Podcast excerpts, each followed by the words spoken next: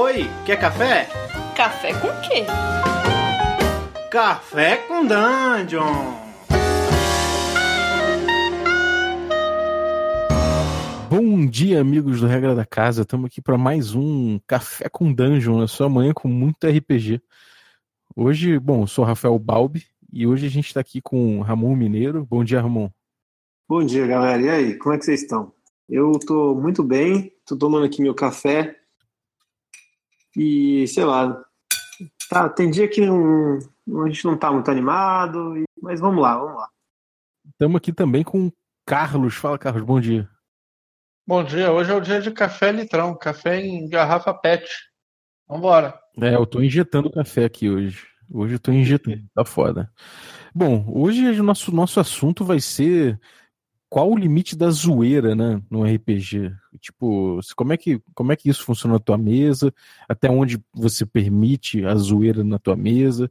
É, como é que os jogadores lidam com isso? Como é que o mestre lida com isso? Bom, vamos começar? Vamos. Carlos, qual, pra, pra você, qual é o limite da zoeira? Cara, a zoeira não tem limite. A zoeira não tem limite. Não. Não tem limite. É. Isso aí. Se, se, bom, se você está ouvindo esse podcast na quarta-feira, se liga lá no nosso canal. É, a gente tem uma live de D&D quinta edição presencial hoje, às 9 horas, no Twitch e no YouTube. Se você também está Tá, tá, bom. Se você tá aí no YouTube, no, no, aproveita e vê nosso, nosso Regra da Rua e nossos outros programas e nossos, o nosso outro, nossos conteúdos variados sobre RPG. Um abraço, galera. Até a próxima. Falou, galera.